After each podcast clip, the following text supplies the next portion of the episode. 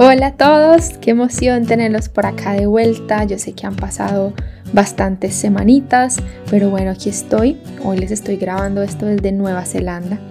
Después de muchos limitantes y muchas cosas del coronavirus, pude encontrar un espacito de silencio y un sitio fijo para poder grabar. Espero poder continuar con mis episodios semanales.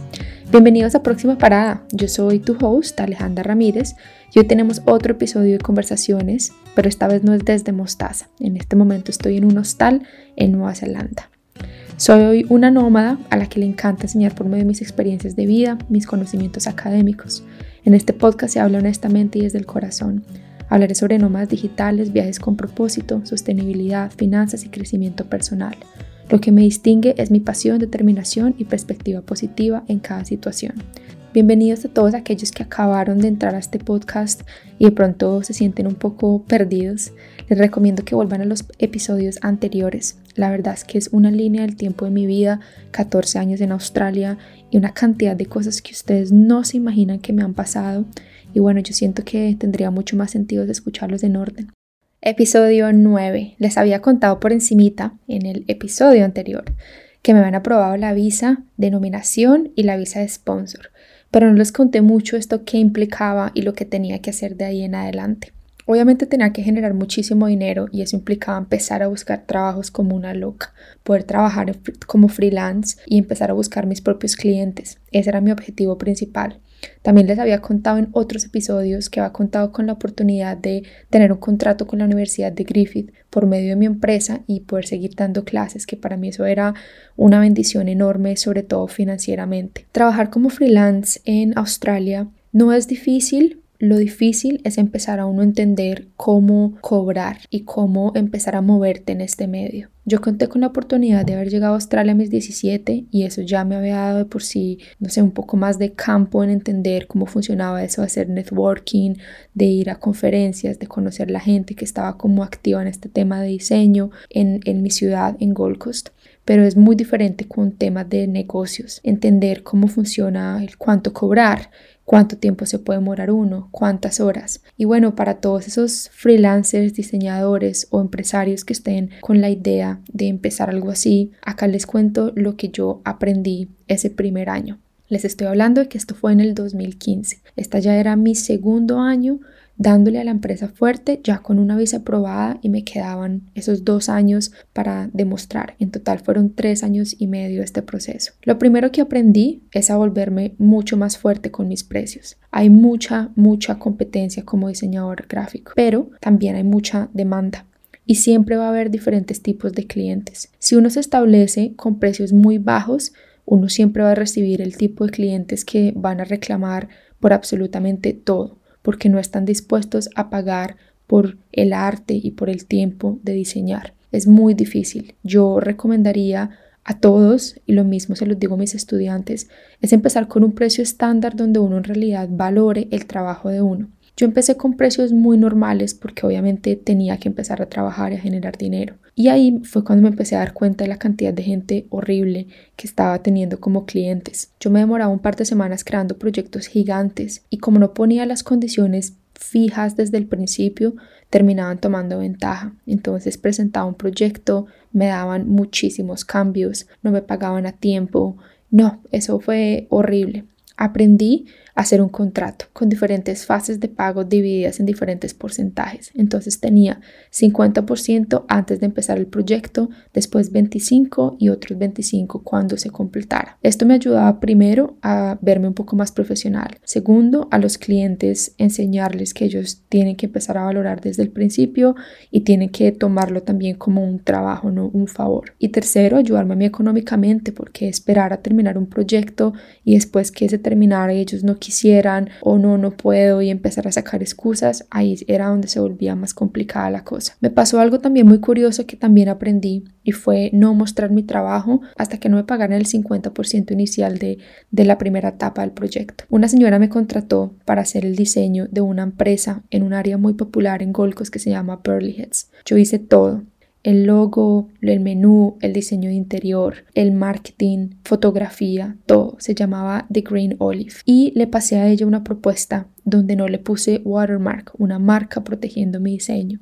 Simplemente por corazón y por pensar que era una persona bien, le mandé todo el proyecto para que ella lo revisara. Ella no me había pagado aún, pero me había dicho que ya me iba a pagar. Entonces yo confié y se lo envié. Al día siguiente me mandó un email diciendo que le había encantado, que le pareció espectacular, que iba a hacer unas revisiones y me avisaba. De ahí se demoró una semana, nunca me respondió. Cuando le envió un email, me respondió y me dijo que no, que no le había gustado nada lo que yo había hecho y que no le parecía justo pagarme por algo que ella no quería. A mí me dolió demasiado, no entendía, me sentí mal, dije como así, pero, pero ¿qué es esto? Yo pensé que estaba bien y le dije que tenía que igual pagarme por las horas que yo ya había invertido en el proyecto. Nunca me pagó. Al mes estaba manejando cerca de esa área de Gold por Burley Heads y vi que el restaurante estaba funcionando y andando con absolutamente todo lo que yo había hecho. El logo, el menú, el marketing, el diseño interior, todo. Entré al restaurante y no podía creerlo que fuera tan Dios, no sé ni siquiera cómo llamarla, pero nada, no me dijo absolutamente nada, me dijo que no, que no era nada parecido a lo que yo había hecho y era exactamente lo que yo había hecho. Así que ese fue mi primer robo y me dolió muchísimo, pero ahí aprendí que primero toca que paguen antes de uno hacer el trabajo. Eso también me enseñó a subirle el precio y a empezar a buscar clientes que valoraran más el diseño gráfico. ¿Qué pasa? Mucha gente piensa que este tema de diseño es fácil y a mí me llegan muchos emails, personas preguntándome, pero eso no te demoras nada, eso se puede hacer en Word o en Paint. Y yo digo como Dios mío, yo estuve cuatro años en la universidad, no voy a hacer un logo en Paint, no voy a hacer un logo en Word. Mucha gente piensa que es así. Y bueno, y habrá gente que no se demore. Hay aplicaciones y plataformas que muchos nomás digitales usan para crear diseños económicos y eso es súper bienvenido. Pero ya es un poco más el tema de la experiencia por lo que uno empieza a cobrar. Yo empecé a crear una carta donde cada vez que tenía un cliente nuevo les hacía un cuestionario y les preguntaba, cuando ustedes van a una tienda como Sara, por ejemplo, ustedes entran de una vez a la tienda diciendo, uy, no, esto está carísimo, ¿eh? ¿Me das un descuento? No, la gente entra a una tienda sabiendo que va a tener un precio y la gente está dispuesta a pagar ese precio. Lo mismo pasa con el diseño gráfico. ¿Por qué nosotros no podemos ser pagos de la misma forma? ¿Por qué no podemos ser vistos de la misma forma? Uno no va a un médico y le dice, mm, creo que lo que tú me dices no, no está cierto, creo que no es una gripa, a lo mejor es solamente una tos. ¿Sabes qué? Mejor dame la plata porque es que no, no estoy de acuerdo con lo que opinas. No, uno va a un médico, a un abogado, a un psicólogo, sabiendo que uno tiene que pagar por los servicios y la experiencia de esas carreras. Me empecé a dar cuenta que el diseño no era valorado y me dolió demasiado. Así que bueno, empecé a cambiar mi estrategia. En vez de trabajar muchísimo, empecé a enfocarme en clientes que valoraran el diseño y a subirle un poco más de estatus a mi tiempo y a, y a mi diseño. Empecé a buscar mucho trabajo, sobre todo en páginas web y con empresas grandes, donde fueran proyectos no sé, cuatro cinco meses de 10 mil, 15 mil dólares, 30 mil dólares si se podía. Y eso le dio un cambio enorme, no solamente a mi tiempo, a mi salud mental, sino también a yo valorar lo que yo estaba haciendo. La empresa estaba funcionando muy, muy bien y también como parte requisito de la empresa era empezar a contratar australianos. Yo tenía que emplear tres australianos. Ya el dinero me estaba dando para contratarlos como freelance, no como tiempo completo. Así que contraté una persona que me ayudaba con páginas web, otra persona que me ayudaba con diseño gráfico y una asistente que me ayudaba con todo el tema de emails y la parte de finanzas y bueno, todos los cajes que a veces no me daba el tiempo a mí de hacerlo. Ya con la empresa funcionando y un poco más estable, siempre intentaba acordarme y yo también como ser un poco más consciente de mi propósito. Les he hablado de eso en muchos de los episodios. Yo no quería ser esclava del sistema ni esclava de una visa. Para mí el tema de viajar seguía siendo una prioridad. Así que yo muy juiciosa con mis finanzas, organizando mis porcentajes de prioridades. Mi prioridad número uno siempre ha sido viajar. Hasta cuando tenía la visa, sabiendo que igual tenía que ahorrar mucho dinero, yo decía, no, yo quiero poder darme esos espacios, desconectarme y viajar. Así que ese año planeé tres viajes y me aseguré que la empresa se pudiera mover totalmente online, así que yo podía tener la libertad de trabajar así yo estuviera lejos. Se puede decir que ahí empecé un poquitico con este tema de nómadas digitales, solo que no era tiempo completo, era algo como más pausas de viajes. Ese año en el 2015 mi primer viaje fue a Hawái. Mi primo Juanmi estaba visitándome, él estaba viviendo en Australia y se iba a quedar allá un año. Yo iba a cumplir 25 años y yo me hice hace muchos años una promesa de que cada cumpleaños iba a ir a conocer un país diferente o por lo menos iba a estar en otro país que no fuera el sitio donde yo estuviera viviendo. Así que estaba cumpliéndome esa promesa. En Hawái me quería tirar de un paracaídas y así lo hice. Celebré mis 25 años tirándome de un avión y bueno, qué mejor forma de sentirse viva. Ese viaje a Hawái fue increíble porque yo llevaba muchos años lejos de Colombia la última vez que yo había visto a mi primito Juan, digamos que obviamente teníamos recuerdos de niñez, pero yo llevaba ya mucho tiempo en Australia y no teníamos esa relación tan cercana. Así que el hecho de tenerlo en Australia y de viajar juntos nos unió muchísimo más. Hawái es muy interesante. Hay dos partes de Hawái que son bastante contradictorias. Por un lado, Hawái tiene toda la parte turística, playas, surf, historia, es espectacular, o sea, yo lo amé. Pero por otro lado, Hawái tiene un problema muy grande de drogadicción, sobre todo de metanfetamina. Es impresionante la cantidad de desplazados y de homeless que hay en Hawái. Es un problema tan grande el tema de las drogas en Hawái que el gobierno no sabe qué hacer. Les han intentado dar de todo. Les ofrecen casas. Hay muchísimos sitios llenos, llenos de cambuches con gente viviendo y con muchos problemas de, drogadicción. Resulta que esta droga, la metanfetamina, es una droga muy fácil de hacer. La mayoría de como de los ingredientes que se necesitan se consiguen localmente en farmacias. Entonces es fácil para una isla producirlo en la isla no se requiere traer de ningún lado. El hacerla tan asequible hace que la gente pues obviamente lo compre y que el precio sea muy barato. Cuando empecé a averiguar cómo resolver o qué están haciendo para resolver es que no hay en realidad muchos tratamientos para la adicción de, del MED y el gobierno ha intentado crear centros de rehabilitación pero la gente simplemente no quiere. El problema no es solamente que se consuman drogas, el problema es que eso lleva un poco a la violencia. Muchos de los efectos secundarios de estas drogas que empieza a haber un poco de paranoia, la gente empieza, pierde absolutamente todo, no tienen dinero para comprar más, entonces empiezan a robar, a atacar, a apuñalar y eso afecta también el turismo de la isla. Un tema bastante serio, la verdad. Yo no soy experta en el tema, es solamente lo que averigué en el momento, pero sí me acuerdo que esa época que estuve en Hawái me impresionó muchísimo ver las dos caras de este sitio. Te regresa a Australia, a volver a la realidad, a trabajar en la universidad y obviamente a metérsela con toda la empresa o seguir dándole a la empresa. Ya ha pasado más o menos seis meses o siete meses de ese año, el 2015. Y obviamente Alejandra tenía, como siempre, que planear su próximo viaje. Así que una vez más convencí a mi primo Juan de que fuéramos a visitar a Fede, mi otro primo. Fede estaba viviendo justo en Japón ese año porque estaba haciendo un intercambio de la universidad y bueno, ¿por qué no? O sea, Japón está cerca de Australia, tocaba ir, yo nunca había ido a Japón, así que empezamos a ahorrar con Juan fuerte para poder ir a Japón en cuatro o cinco meses más o menos que faltaban, creo que eran cuatro meses. Y yo tenía una deuda más.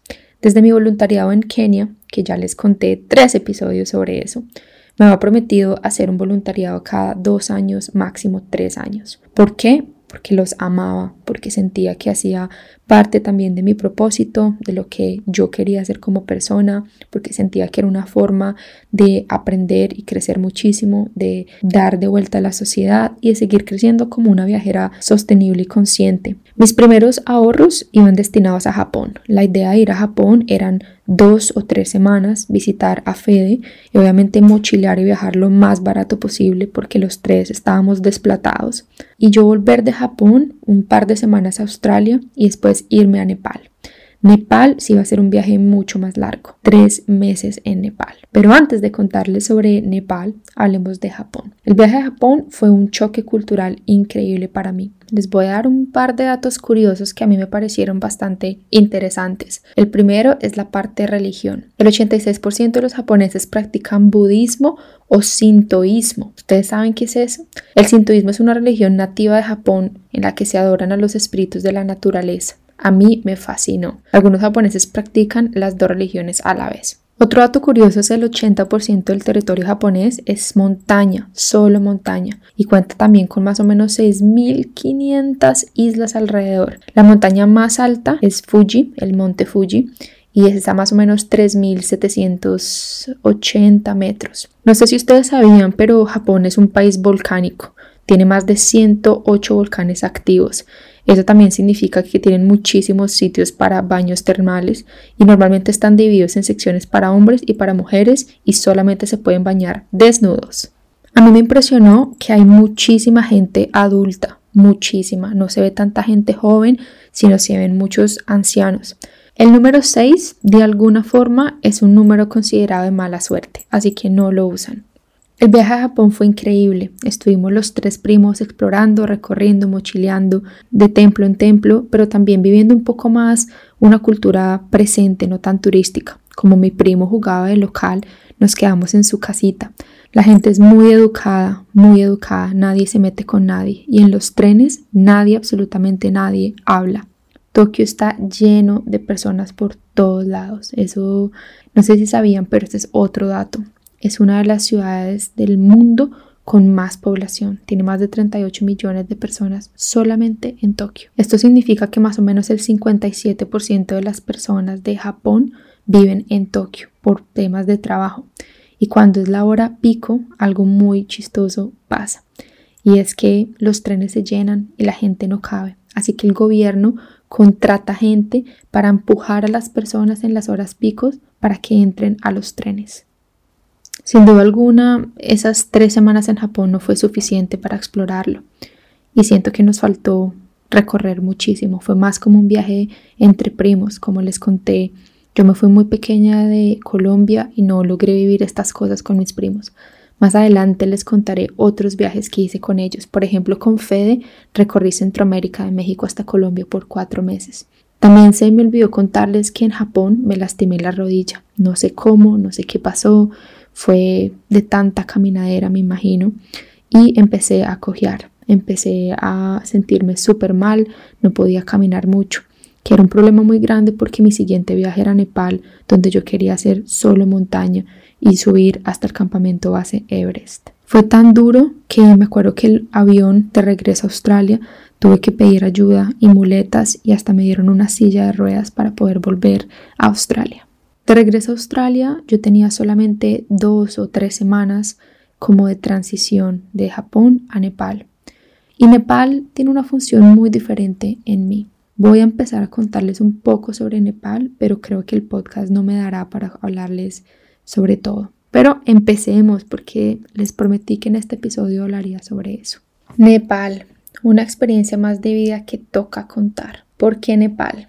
Ese año, como les conté, ha sido un año difícil, no solamente en la parte de trabajo por mi residencia, los altos, los bajos, la parte económica, sino también la parte emocional. El tema de la visa con Rafa, el trabajo, mejor dicho, fueron muchos cambios en mi vida. Y de un día a otro, literal, de la nada, un lunes en la mañana, abrí el computador y dije, va, me quiero ir y quiero volver a hacer otro voluntariado. Ya como les había contado, era parte de la promesa. Llevaba dos años desde África y bueno, ¿por qué no? Cuando uno toma la decisión de hacer un viaje como este, uno tiene que ser más consciente de tres cosas. Lo primero es que uno va a ir a comer popo. Lo segundo es que siempre va a haber peligro. Y el tercero y más importante es el arte de poder desprenderse de todo, desconectarse de los lujos, de lo material, la vanidad, la comodidad, pero ante todo estar dispuesto a disfrutar al 100% lo que se venga, ya sea bueno o malo, pues porque al final del día todo es un aprendizaje para la vida. Yo necesitaba ese viaje para conmemorar el final de ese año 2015 como una ofrenda de agradecimiento y de entrega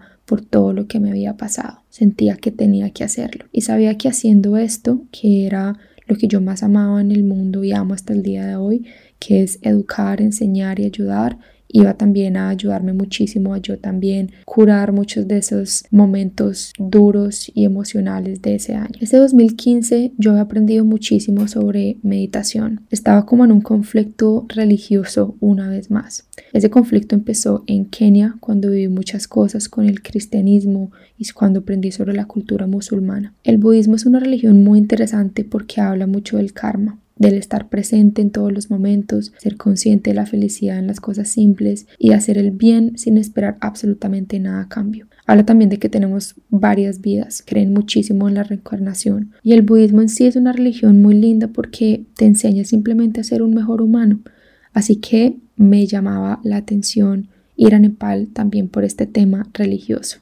En temas de familia, como ustedes saben, en Sudamérica somos muy, muy católicos y mis papás no son la excepción, pero ellos aprendieron a aceptar con tiempo que yo soy muy curiosa y que para mí aprender sobre otras religiones no significa que me vaya a convertir o a transformar.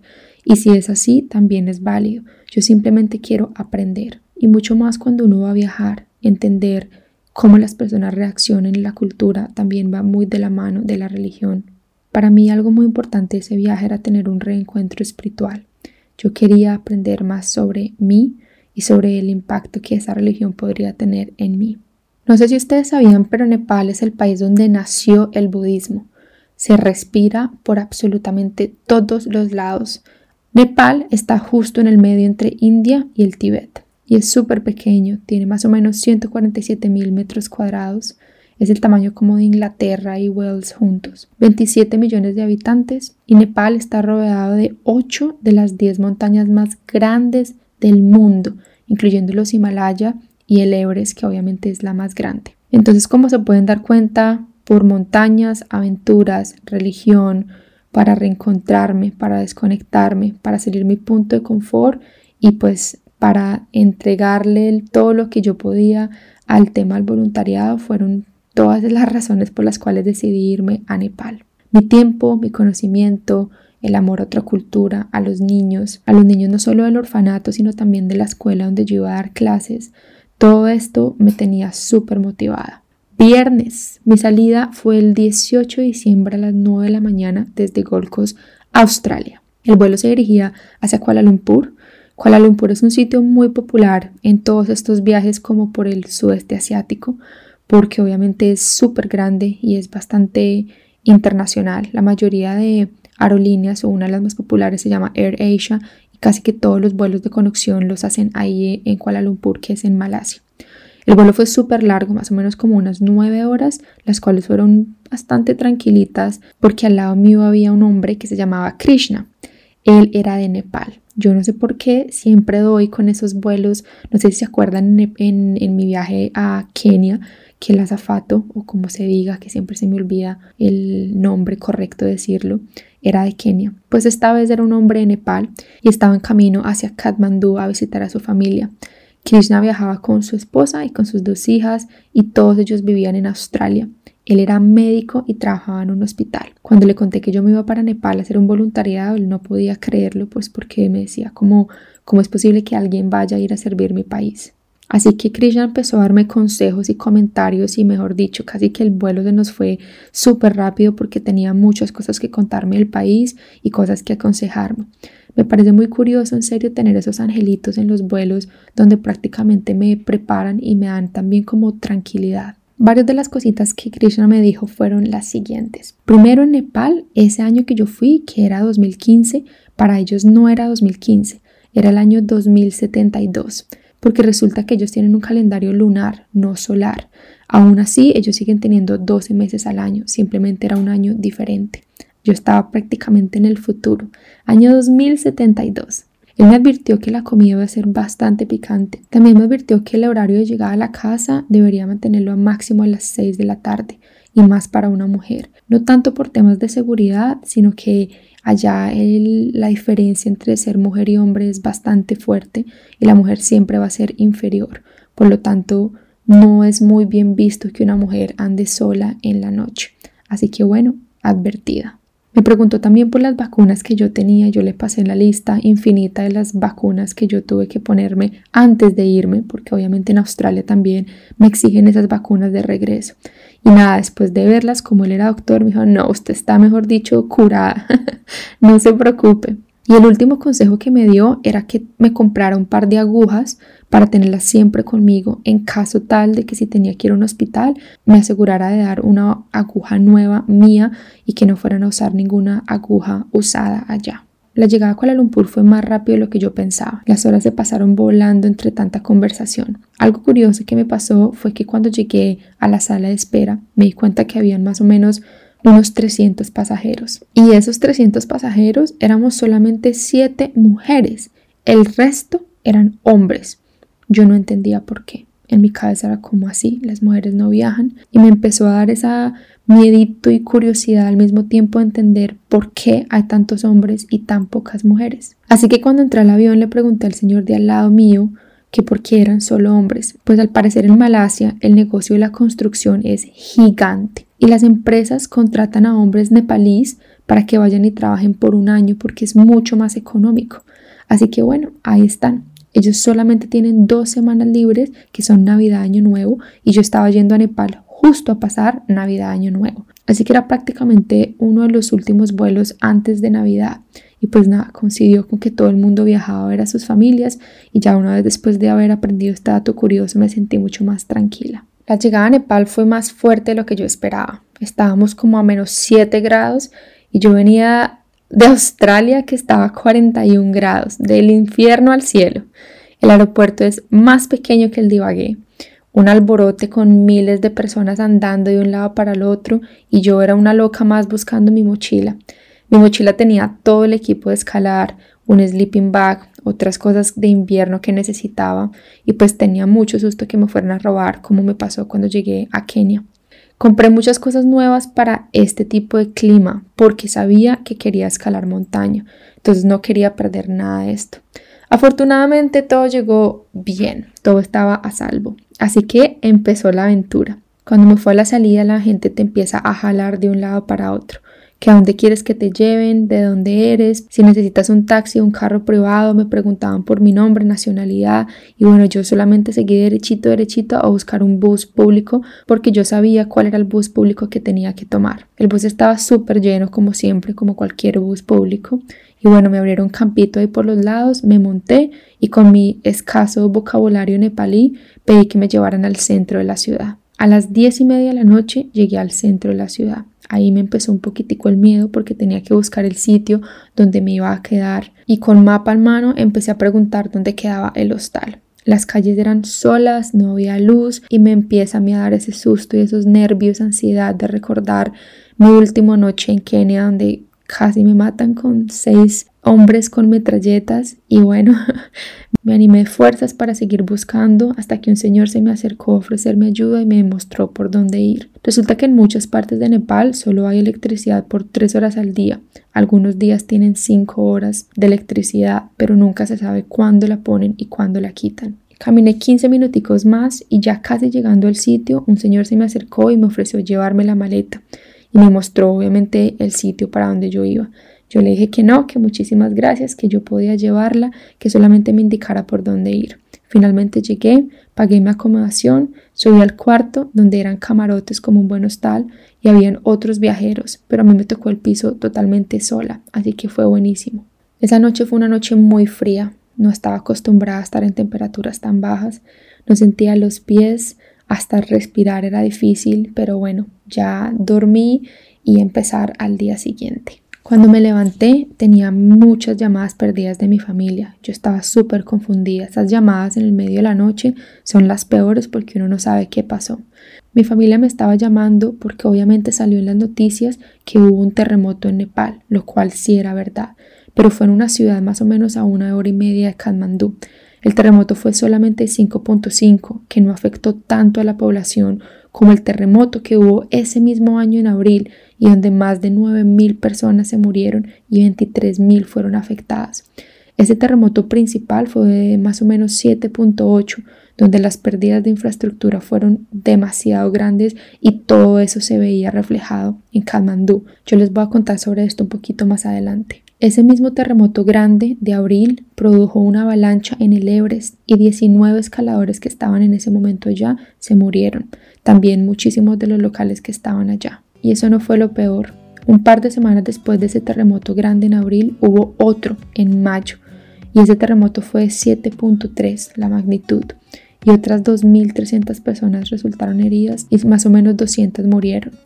Nepal ese año estuvo afectado por muchos terremotos. El país estaba muy mal, la economía pésima y había mucha incertidumbre de seguridad y de qué iba a pasar con el país en sí. Pero bueno, gracias a Dios no pasó nada ese día en Kathmandú y yo estaba bien, así que pude ofrecerle a mis papás, a mi hermana que estaba muy bien, así que me levanté con toda la actitud a empezar a explorar Kathmandú. Y este podcast lo dejo hasta acá, porque esta historia de Nepal se pone buena. Espero que les haya gustado y nos vemos en la próxima parada de Alejandra Traves. Muchísimas gracias por estar acá y por escucharme a todos.